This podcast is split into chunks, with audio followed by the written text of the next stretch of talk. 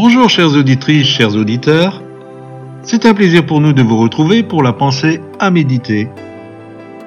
Nous souhaitons de tout cœur que celle-ci vous fasse du bien. Aujourd'hui j'aimerais vous parler du thème Selon le cœur de Dieu. Nous faisons une lecture un peu plus longue dans les psaumes, au chapitre 139, des versets 4 à 6. La parole n'est pas encore arrivée à mes lèvres, que tu sais déjà tout ce que je vais dire. Tu es derrière moi, devant aussi. Tu poses ta main sur moi. Que tu me connaisses à ce point est trop merveilleux pour moi et dépasse tout ce que je peux comprendre. Une telle complicité nous fait envie, n'est-ce pas? Il faut remettre les choses dans leur contexte. David n'avait pas la Bible, juste quelques écrits de l'Ancien Testament.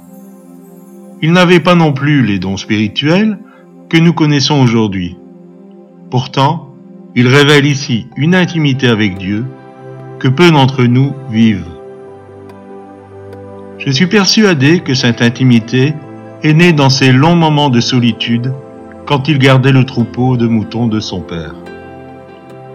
Une telle intensité dans la connaissance de Dieu ne s'obtient pas en deux coups de cuillère à peau.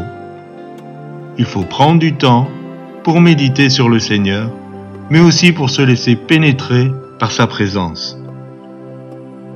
Nous comprenons mieux maintenant que David était un homme selon le cœur de Dieu. Plus je comprends Dieu, plus je suis convaincu qu'il aime profondément ces moments d'intimité avec nous.